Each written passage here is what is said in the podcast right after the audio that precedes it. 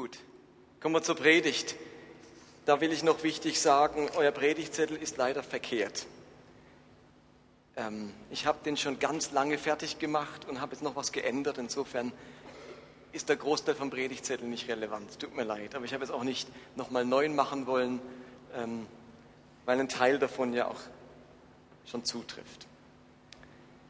Am Ende des Jahres, Nina hat es schon gesagt, wollen wir noch mal zusammenfassen, was war in diesem Jahr 2012 wichtig? Was wollen wir in unserem Herzen bewahren? Maria hat ja mal gesagt, sie bewahrte all diese Worte in ihrem Herzen. Was wollen wir mitnehmen ins neue Jahr? Was wollen wir umsetzen? Was wollen wir vertiefen? Und da möchte ich euch drei Dinge heute weitergeben. Zum einen war ein großes Thema in diesem Jahr Geschichten der Barmherzigkeit. Und das ist vielleicht auch das entscheidende und wichtigste Thema, mit dem ich beginnen möchte. Bevor ich über Es und über Comeback und erste Liebe spreche, möchte ich uns an Gottes Barmherzigkeit erinnern. Wir haben über mehrere Wochen solche Geschichten der Barmherzigkeit erzählt. Vielleicht erinnert ihr euch, da ging es mal um den verlorenen Sohn, um die Ehebrecherin, um Jesus und den Sünder, um das Thema Barmherzigkeit oder Opfer. Was sollten wir aus diesen Geschichten mitnehmen? All diese Geschichten, die wir erzählt haben in diesem Jahr, in dieser Predigtserie, die machen eines deutlich. Und das ist der eine Satz, den ich euch bitte mitzunehmen, nämlich Gott ist immer auf unserer Seite. Diese Geschichten der Barmherzigkeit machen deutlich, dass Gott immer auf unserer Seite ist. Er ist immer auf deiner Seite. Nichts kann dich trennen von der Liebe Gottes. Und ich bin jetzt über 30 Jahre Christ und mit jedem Mal, wo ich die Bibel lese, je länger ich diesen Gott kenne, desto mehr stehe ich hinter diesem Satz, desto mehr kann ich ihn glauben, desto mehr halte ich ihn für unbedingte Realität.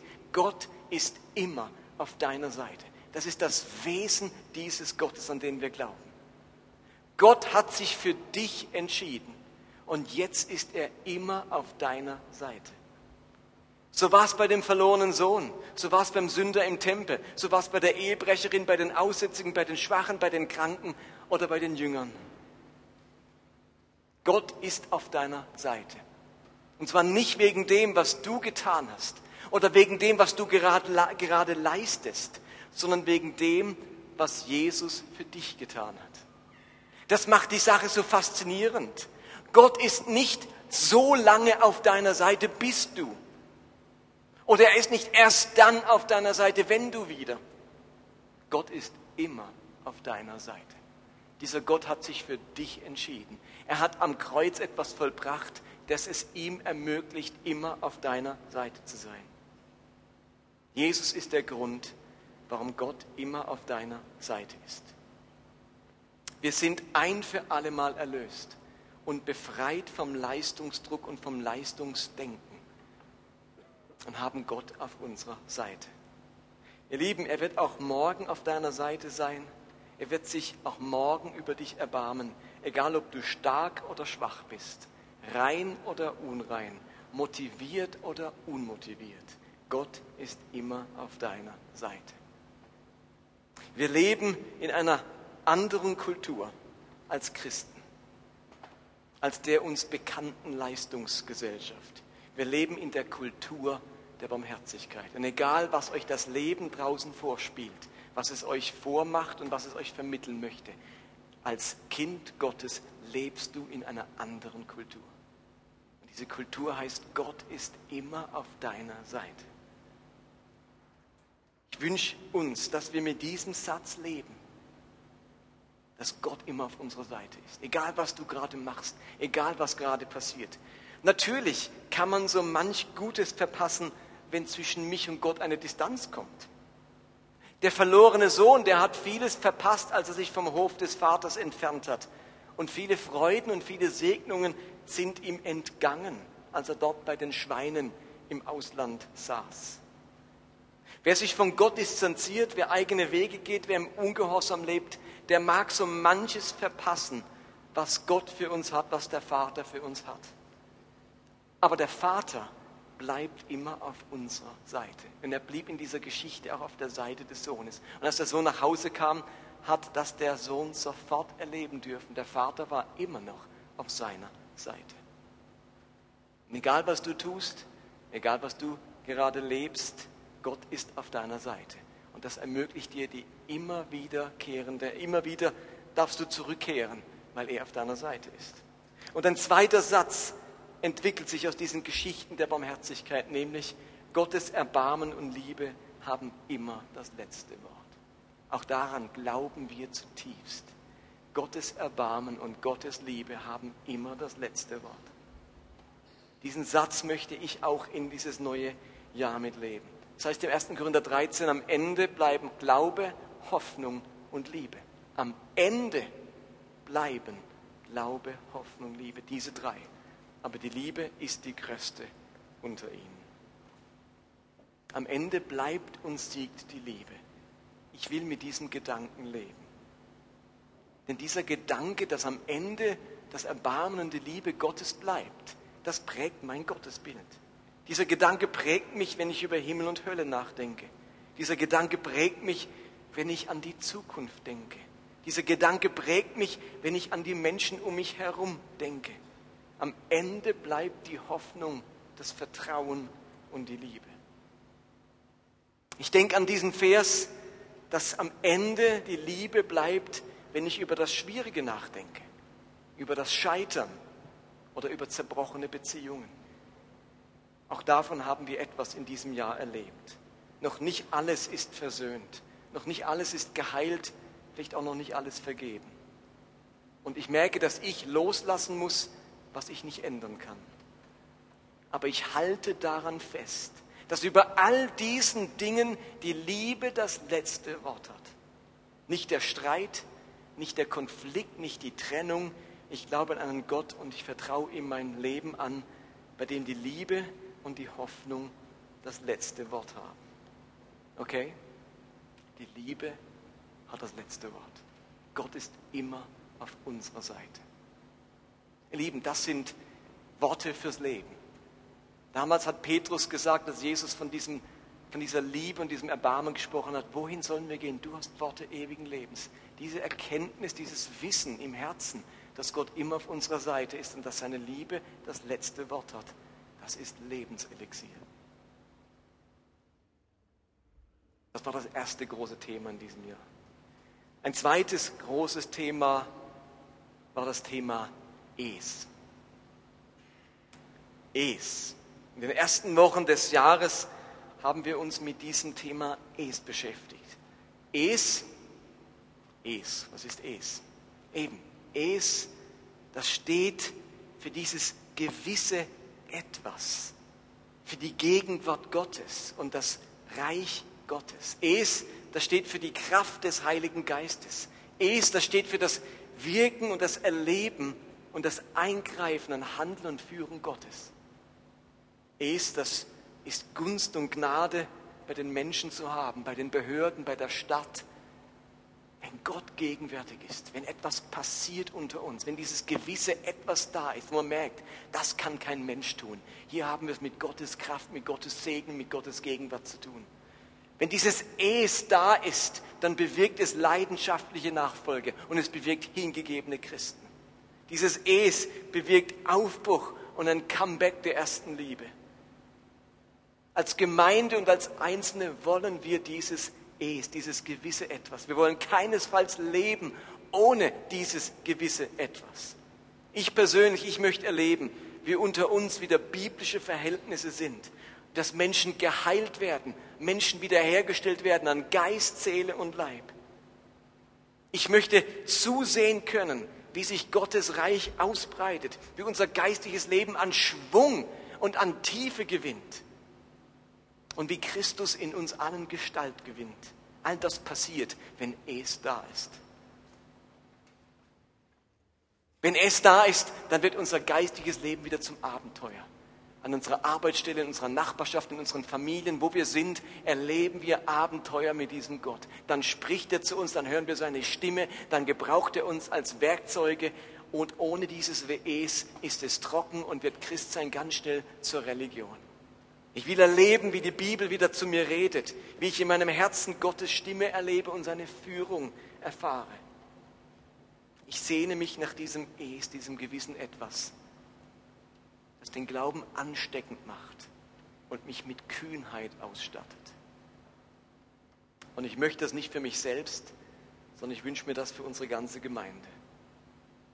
Und um dieses Es, dieses gewisse Etwas zurückzubekommen, genau aus dem Grund haben wir uns in den letzten 18 Wochen mit einem dritten großen Thema auseinandergesetzt, nämlich mit dem Thema Comeback. Und wir haben noch nie etwas so lange behandelt wie dieses Thema. Comeback. 18 Wochen sind es jetzt tatsächlich. Das sind wie viele Monate? 18 geteilt durch 4, also ihr könnt es euch ausrechnen, fast fünf Monate. Unglaublich lang. Ihr Lieben, dieses Comeback das ist mehr als eine Predigtserie gewesen. Das war nicht eine Kampagne, die mit dem heutigen Tag abgeschlossen ist. Dieses Thema Comeback, das haben wir aufgegriffen, weil es um die Existenzberechtigung unserer Gemeinde geht. Im nächsten Jahr leite ich diese Gemeinde seit 20 Jahren. Vor 20 Jahren habe ich angefangen erst mit der Gemeinde 2000 über die Basilea Basel zur Vineyard Basel. Ihr Lieben, ich möchte noch einmal erleben, wie diese Gemeinde und unser persönlicher Glaube zurückfindet zu diesem Es und wir ein großes Comeback erfahren. Es geht um diese ganz wesentliche Frage, ob diese Gemeinde ihre Existenzberechtigung behält den Gemeinden, die im Selbsterhaltungsmodus landen und sich nur noch darum kümmern, es den gefundenen Schafen so angenehm wie möglich zu machen, anstatt verlorene Schafe zu suchen. Die haben ihre göttliche Existenzberechtigung verloren. Gott wird ihren Leuchter wegstoßen, lesen wir in der Offenbarung. Und darum möchte ich mich ernsthaft darum bemühen, diese Gemeinde in ein Comeback zu führen ich finde, das hat diese Gemeinde verdient. Und das hat das Reich Gottes verdient. Das habe ich mir zur Chefsache gemacht. Und davon will ich nicht lassen. Ich glaube, wir haben von Gott das Mandat, diese Gemeinde in ein Comeback zu führen, in einen Zustand, wo sie für das Reich Gottes außerordentlich brauchbar ist. Als ganze Gemeinschaft und jeder von uns einzeln. Gott hat etwas vor mit unserem Leben. Wir sind nicht hier, um unsere Zeit abzusitzen bis zum Himmel. Gott hat etwas vor mit uns und mit dieser Gemeinde. Und da hinein und dahin zurück möchten wir diese Gemeinde führen und unser persönliches Leben führen. Und in Bezug auf dieses Comeback hat Gott oft und vielfältig zu uns gesprochen, am Anfang des Jahres durch prophetische Worte und über das Jahr hinweg immer wieder. Und Beatrice hat erst vor kurzem von Gott einen starken Eindruck bekommen. Ich habe sie gebeten, diesen Eindruck doch heute Abend nochmal weiterzugeben.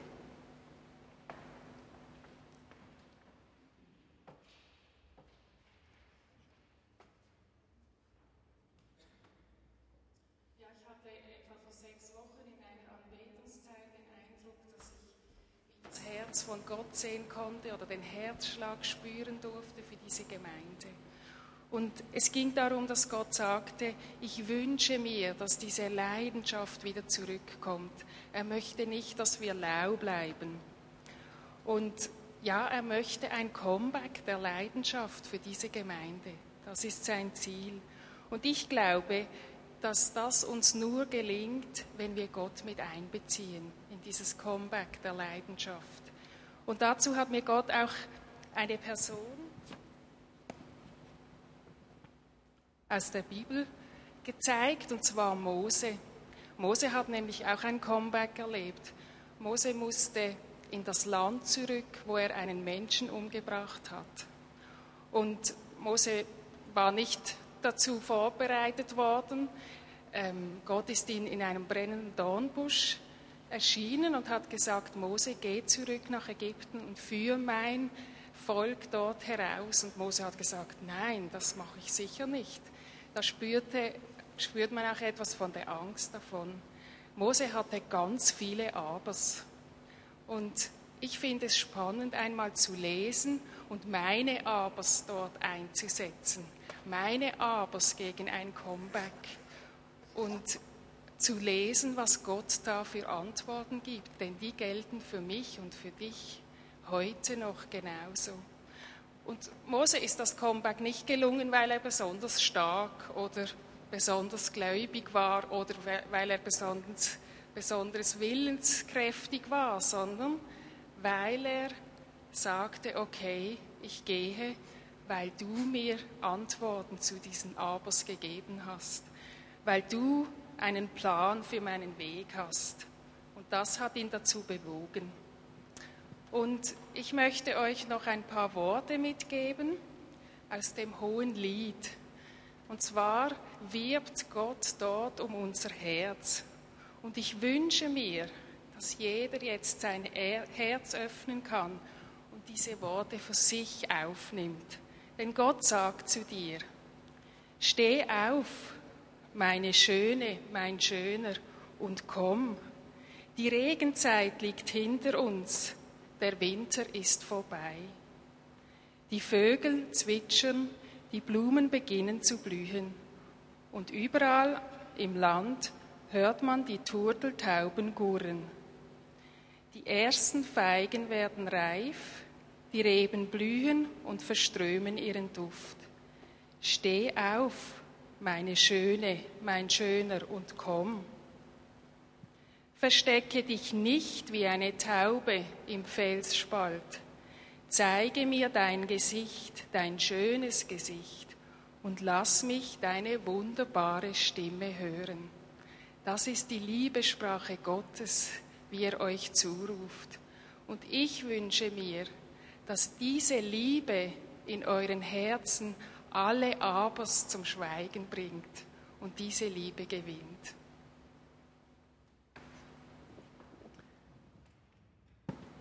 Merci, Beatrice.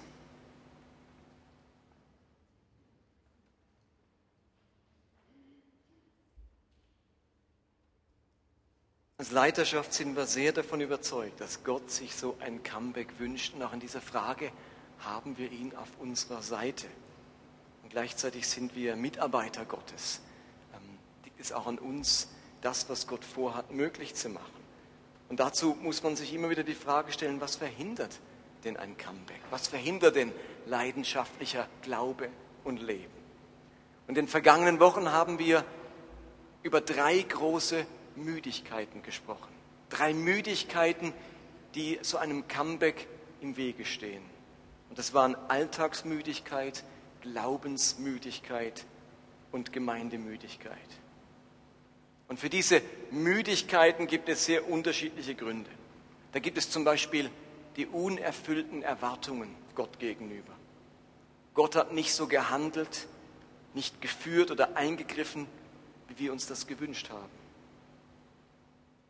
Vielleicht verwirren mich Texte aus der Bibel. Vielleicht macht manches irgendwie keinen Sinn mehr. Oder vielleicht kann ich hinter manchem, das ich so lese, plötzlich nicht mehr stehen. Und irgendwie habe ich mich von Gott distanziert. Man ist glaubensmüde. Man könnte auch sagen, vertrauensmüde. Oder es gibt den Grund der Verletzungen. Christen oder Gemeinden haben mich verletzt, haben mich ungerecht behandelt. Menschen haben mich vielleicht beschuldigt, unter Druck gesetzt, mich nicht genug wahrgenommen und so weiter. Und nun habe ich mich von Christen distanziert und mich irgendwie in Sicherheit gebracht. Ich fühle mich frustriert, ernüchtert und plötzlich ist man Gemeinde- oder Gemeinschaftsmüde. Aber ich glaube, einer der Hauptgründe für Glaubens- und für Gemeindemüdigkeit ist immer noch die Alltagsmüdigkeit. Ganz simpel die Überforderung durch den Alltag. An ganz vielen Stellen warnt uns Jesus vor einem zu hohen Lebenstempo.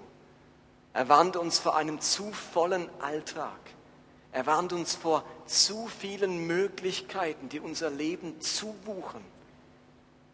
Und er sagt dann, was nützt es dem Menschen, wenn er die ganze Welt gewinnt und doch Schaden an seiner Seele, an seinem inneren Menschen nimmt? Schaden an seinem Glauben nimmt oder vielleicht zum Schaden für die Gemeinschaft wird. Was nützt es, wenn man alle Möglichkeiten ausschöpft, das Leben voll bis an den Rand auskostet und dabei innerlich Schaden nimmt? Jesus kann dann so radikale Sätze sagen wie, wer sein Leben verliert, der wird's finden. Und das ist keine Stelle, die zum Märtyrium auffordert, dass man wirklich sein körperliches, biologisches Leben verlieren soll. Hier geht es vielmehr darum, dass man viele Möglichkeiten, die das Leben bietet, loslassen soll, unbeachtet lassen soll, damit sie das, was Gott für mich hat, nicht erdrückt wird. Oder Jesus sagt, wer mir nachfolgen will, der verleugne sich selbst. Sich selbst verleugnen. Auch damit, damit ist nicht gemeint, seine eigene Identität verleugnen, ein Nobody zu sein oder sich ähm, selbst, nicht selbst zu sich zu stehen.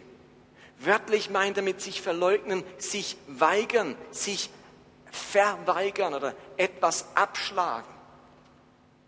Was Jesus hier meint, ist die Entscheidung, sich die eigenen vielfachen Wünsche abzuschlagen, sich Optionen gegenüber zu verweigern, Nein zu sagen, zu noch mehr Möglichkeiten, zu noch mehr, mehr, mehr, Termin, Termin, Anspruch, Anspruch, ich sollte, ich müsste, das will ich noch erleben, das will ich noch mitmachen, das muss man erfahren haben.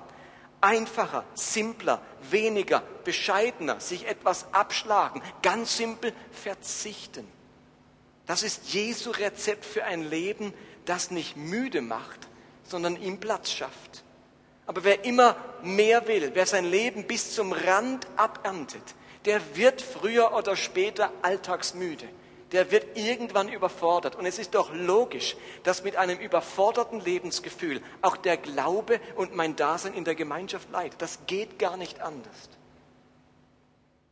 Alltagsmüdigkeit überwinden bedeutet, absichtlich mit weniger Möglichkeiten zu leben, als man könnte. Alltagsmüdigkeit überwinden bedeutet bewusst auf Optionen zu verzichten. Alltagsmüdigkeit überwinden bedeutet Entscheidungen zu treffen und sich festzulegen, auch wenn das Optimum noch nicht da ist. Anstatt sich immer alles bis zum letzten Moment offen zu halten, weil vielleicht noch was Besseres, noch was Schöneres, noch was Größeres, noch was Lukrativeres oder Lohnenswerteres kommen könnte. Ihr Lieben, wenn es uns nicht gelingt, unser Leben zu entschleunigen, seine Überfülle zu reduzieren und immer wieder unsere Prioritäten richtig zu ordnen, dann werden wir auf Dauer zu wenig Spielraum und Kraft in unserem Leben haben für die wirklich wichtigen Dinge. Mehr und mehr Menschen in unserer schnelllebigen Zeit werden innerlich zu Seelenzwergen, deren inneres und geistliches Leben zunehmend verkümmert. Im kommenden Jahr wird es unser Ziel sein, diese drei Müdigkeiten konkret zu überwinden und ein Comeback unseres Lebens, unseres Glaubens und unserer Gemeinde zu erleben. Es geht also im nächsten Jahr nicht darum, Thema abgeschlossen, fertig, kümmern uns nicht darüber. Im Gegenteil. 2013 steht unter dem Motto, wir setzen dieses Comeback jetzt um. Alles, was wir jetzt gehört haben, was wir uns bewusst gemacht haben, was wir uns vorbereitet haben, das sehen, das setzen wir jetzt um. Da machen wir uns jetzt ran. Bis wir am Punkt sind, wo wir merken, und jetzt blüht was, und jetzt gedeiht was, und jetzt ist da wieder ein Feuer da. Zu guter Letzt möchte ich uns allen eine Frage stellen. Nämlich machen wir es ganz persönlich und konkret. Wie steht es mit deinem Comeback 2013? Beatrice hat ganz wichtig gesagt, dass dieses Comeback ist ein Geschenk Gottes. Da muss Gott die entscheidende Initiative ergreifen, Gott Türen öffnen, uns den Weg ebnen. Aber es braucht auch uns. Und wichtiger als alle Strategien, wichtiger als alle Predigten für solch ein Comeback ist eine starke Kerngruppe. Eine Gemeinde braucht eine Kerngruppe. Eine Gemeinde kann nur ein Comeback und ein, ein Feuer und ein Brennen und eine Leidenschaft erleben, wenn sie einen starken Kern hat, der das erlebt. Menschen, die Säulen sind. Menschen, die so einen Aufbruch mittragen und weitertragen. Menschen, die eine hohe Identifikation mit der Gemeinde haben und ein hohes Ownership, also ein hohes Zugehörigkeitsgefühl. Menschen, die ein großes Anliegen haben für ihr persönliches Comeback, für, ihre persönliche, für ihr persönliches geistliches Leben und für das geistliche Leben dieser Gemeinschaft. Wir suchen diese Menschen. Wir haben einige dieser Kernleute aus sehr unterschiedlichen Gründen in den letzten Jahren verloren. Und wir merken, dass wir einen Kern in unserer Gemeinde ganz neu aufbauen müssen. Stellt euch vor, 50, 60, 70, 100 Leute in dieser Gemeinde zählen sich ganz neu zum Kern, sehen sich als Säulen. Menschen, die ein klares Ja haben zu ihrer persönlichen Erneuerung, ein klares Ja zu dieser Gemeinschaft, trotz ihrer und unserer Geschichte, trotz aller Schwierigkeiten und Herausforderungen. 50, 60, 80, 100 Leute, die es wollen und die es nicht nur für sich selbst, sondern für ihre Umgebung, für ihre Gemeinde wollen. Was heißt das konkret? Was heißt es, ein Teil einer Kerngruppe zu sein? Ihr habt alle einen Zettel bekommen. Vielleicht können wir das Licht ein bisschen stärker anmachen, Hans. Wäre das möglich, dass die Leute was sehen? Ihr habt einen Zettel bekommen und zwar sieht der so aus. Mein Comeback 2013. Könnt ihr den mal vornehmen? Hans, du einfach mal Licht im Saal machen könntest, wunderbar, dann sehen das alle. Wer noch keinen so einen Zettel hat, der kann sich gern melden. Vielleicht kann dann jemand vom Begrüßungsteam so einen Zettel an die Leute verteilen, die noch keinen haben. Wir haben mal versucht, anhand eines kleinen Zettels zu notieren, was wir so unter Kernpersonen, der Säulen verstehen. Und das ist keine abschließende Liste, das ist nicht in Stein gemeißelt, das sind einfach mal so Gedanken zu diesem Thema. Und wir haben diesen Vers oben drüber geschrieben aus 2. Korinther 2, darum werden wir nicht müde, wenn auch unsere körperlichen Kräfte aufgezehrt werden, wird durch das Leben, das Gott uns schenkt, von Tag zu Tag erneuert. Wir haben bewusst diesen Vers, der Teil einer ganzen Predigt war, gewählt. Ursprünglich stand ja am Anfang dieses ganzen Themas Comeback der Vers aus der Offenbarung, wo es heißt, ich habe gegen dich, dass du die erste Liebe verlassen hast. Kehr um, gedenke, wovon du gefallen bist und tu die ersten Werke. Aber wir haben uns gesagt, wir wollen ganz bewusst, der Vers hat ja auch ein bisschen was Drohendes und Pessimistisches an sich, wir wollen einen ganz positiven Vers nehmen, der uns sagt, wir werden nicht müde. Und da gibt es etwas, das in uns stark und kräftig bleibt und erneuert wird, auch wenn wir äußerlich aufgezehrt werden. Und wir haben mal sechs Sätze formuliert, die zum Ausdruck bringen, was heißt es, Teil einer Kerngruppe zu sein. Wie sieht das aus, wenn man so eine Säule ist? Im Glauben und in der Gemeinde. Erstens, ich möchte mich leidenschaftlich für ein Comeback meines Lebens, meines Glaubens und meiner Gemeinde einsetzen. Kernleute wollen sich für dieses Comeback einsetzen. Für die ist das nicht einfach nur ein Thema unter ferner Liefen, sondern das ist für sie etwas, wo sie sich leidenschaftlich dafür einsetzen wollen. Zweitens, ich möchte intensiv für ein Comeback beten. So ein Comeback gelingt nicht mit viel gutem Willen, es gelingt, wenn viele gut dafür beten. Wir müssen beten für ein Comeback. Und Kernleute sagen sich, das mache ich mir zu meinem Gebetsthema. Ich will regelmäßig dafür beten. Drittens, ich möchte mich ernsthaft bemühen um die richtigen Prioritäten in meinem Leben. Ein Teil einer Kerngruppe zu sein bedeutet, dass man sich das immer wieder überlegt, was sind die wichtigsten Dinge meines Lebens? Wo hat sich was eingeschlichen? Wo wuchert gerade mein Leben wieder zu mit Nebensächlichkeit, mit eigentlich nicht so wichtigen Dingen? Wo wird das Wichtige der größte Feind des Wichtigsten und das Gute der größte Feind des Besten? Was sind die Prioritäten, die richtigen Prioritäten in meinem Leben? Und die dann Entscheidungen treffen. So, das lasse ich bleiben. Dieses Wichtige tue ich nicht mehr, denn ich will am wichtigsten dranbleiben. Viertens, ich möchte mich ernsthaft bemühen um die regelmäßige Erneuerung meines inneren Menschen und das Praktizieren geistlicher Übungen. Und sich dieser, dieses Wort ernsthaft bemühen ist uns wichtig.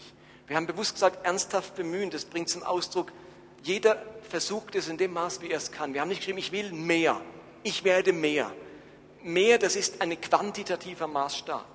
Wir wollten es nicht quantitativ bezeichnen, sondern qualitativ, ernsthaft bemühen. Das sieht für jeden anders aus. Und vielleicht bist du gerade in einer Lebenssituation, wo dieses Mehr nicht möglich ist, weil du gerade wirklich beruflich sehr eingebunden bist oder in einer Kleinkindphase. Du kannst sagen, ich werde mehr.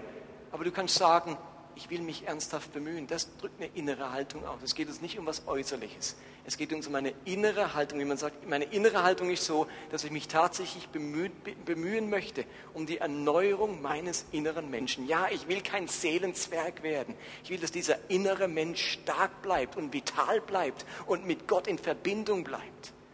Und wir haben dann mal in mehreren Predigten darüber gesprochen, wie man das macht, nämlich durch geistliche Übungen, so wie man seinen Körper fit hält, durch Fitnessübungen, durch körperliche Übungen, was weiß ich, Joggen oder im Fitnessstudio oder Gewichte heben oder was auch immer, so braucht auch mein geistliches Leben Fitnessübungen. Wir haben euch ganz viele genannt, 14 oder 15 Stück. Und die Idee ist, dass man sich ernsthaft darum bemüht, was sind denn meine Übungen, die zu mir passen. Ihr wisst ja auch, was eure körperlichen Übungen sind, die passen. Der eine sagt, oh, Joggen kann ich vergessen, mache ich nie. Und der andere sagt, Joggen ist herrlich für mich, das ist für mich die beste Übung. Also so findet ja auch jeder körperlich raus, welche Übung zu ihm passt.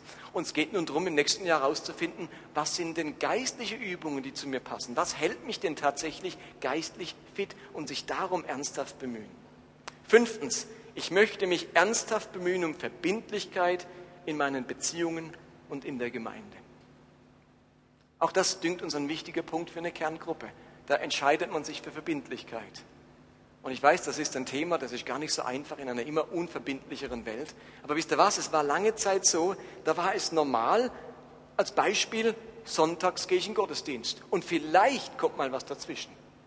Ich, wir erleben ganz stark die andere Situation jetzt. Sonntags gucken wir mal, was kommt. Vielleicht gehe ich in den Gottesdienst. Das kann man so leben. Aber wir haben uns gesagt, von unseren Kernleuten wünschen wir uns, dass sie neu sagen, ich möchte verbindlich sein. Es ist klar, das mache ich. Vielleicht kommt mal was dazwischen. Kann immer passieren, logisch. Und dass auch in unseren Beziehungen, im Miteinander eine neue Verbindlichkeit leben. Und zu guter Letzt, ich möchte mich ernsthaft bemühen um die Armen und um suchende Menschen. Das ist unsere große Vision als Gemeinde, dass Christus fernstehenden Menschen leidenschaftliche Nachfolger Jesu werden.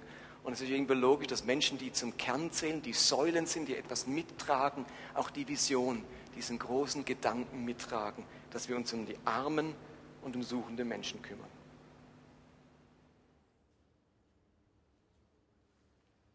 Was heißt das jetzt? Wir wünschen uns die Menschen, die sagen, ich möchte zu einem Kern gehören. Ich möchte, ich identifiziere mich damit. Ich will da wirklich mit dabei sein und mithelfen, dass wir ein Comeback persönlich und als Gemeinschaft erleben. Die Menschen würden wir gerne sammeln. Wir haben überhaupt nichts Konkretes geplant im Sinne von, dann treffen die sich jede Woche nach einer Gebetsnacht und die fasten 50 Tage im Jahr. Also wir haben überhaupt nichts Konkretes überlegt. Wir wollen diese Menschen einfach einmal sammeln und gucken, wer sind denn die Menschen? Wo ist, haben wir einen Kern? Gibt es Menschen, die nach diesen 18 Wochen sagen, Gott hat zu mir gesprochen, Gott hat mich vorbereitet, Gott hat mich parat gemacht für einen nächsten Schritt in meiner Hingabe? Wenn ihr euch vorstellen könnt, ein Teil einer Kerngruppe zu sein, und wir haben die Hürde extra hoch gemacht. Wir wollen ehrlich gesagt nicht, dass jeder sagt, ich, also ich bin nicht jeder dabei. Im Schluss haben wir einfach, ich will ja jeder. Das ist ja nicht die Idee. Sondern es geht darum, die Menschen zu finden, die sagen, Gott hat zu mir gesprochen. Ich merke, ich will etwas bewegen. Und vielleicht merkst du, bei mir ist vielleicht in einem Vierteljahr dran, der nächste sagt, in einem halben Jahr bin ich in Lebenssituation. Da, da bin ich dann so ein Teil vom Kern. Momentan kann ich es nicht, vielleicht momentan will ich es auch nicht. Ist alles legitim. Aber wir würden gern diejenigen sammeln, die das möchten. Wenn dich also das Thema Kerngruppe anspricht, dann kommt doch in den nächsten Tagen, heute, nächsten Tagen, nächsten Sonntag auf mich oder den Michel zu. Und dann würden wir mit euch nächste Überlegungen machen. Wie sammeln wir uns? Was, was heißt das konkret? Aber wir möchten einfach mal herausfinden, wer ist denn das? Und das wäre super, wenn wir eine Riesentruppe zusammenkommen. Dann wünschen wir es alle wären natürlich, logisch. Aber wir machen bewusst eine gewisse Hürde, sagen ein ernsthaftes Bemühen um dieses Thema, das soll da sein. Und ich glaube, dann können wir ganz vieles bewegen im nächsten Jahr. Okay, also nehmt euch den Zettel mit. Den dürft ihr, also müsst ihr nicht wieder abgeben, den muss man nicht ausfüllen oder irgendwas, der ist wirklich für euch. Und wenn ihr uns daraufhin ein Feedback geben möchtet, dann kommt auf uns zu. Lasst uns beten miteinander. Und die Band kann gerne schon nach vorne kommen. Vater im Himmel,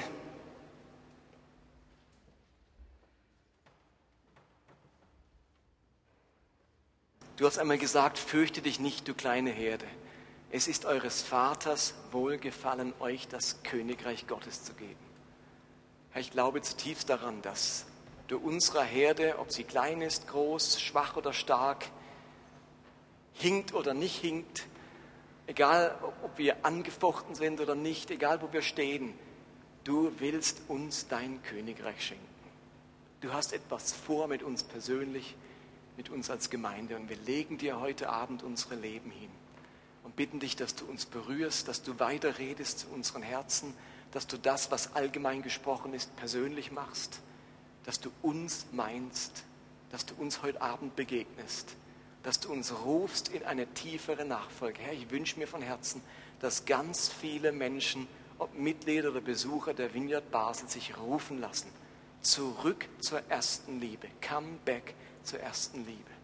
Schenk uns das, Herr. Es geht um dich, um dein Reich. Bitte ich, dass du etwas aufbrechen lässt in dieser Gemeinde, das nach Erweckung schmeckt. Und das uns alle miteinander fasziniert und wirklich weckt.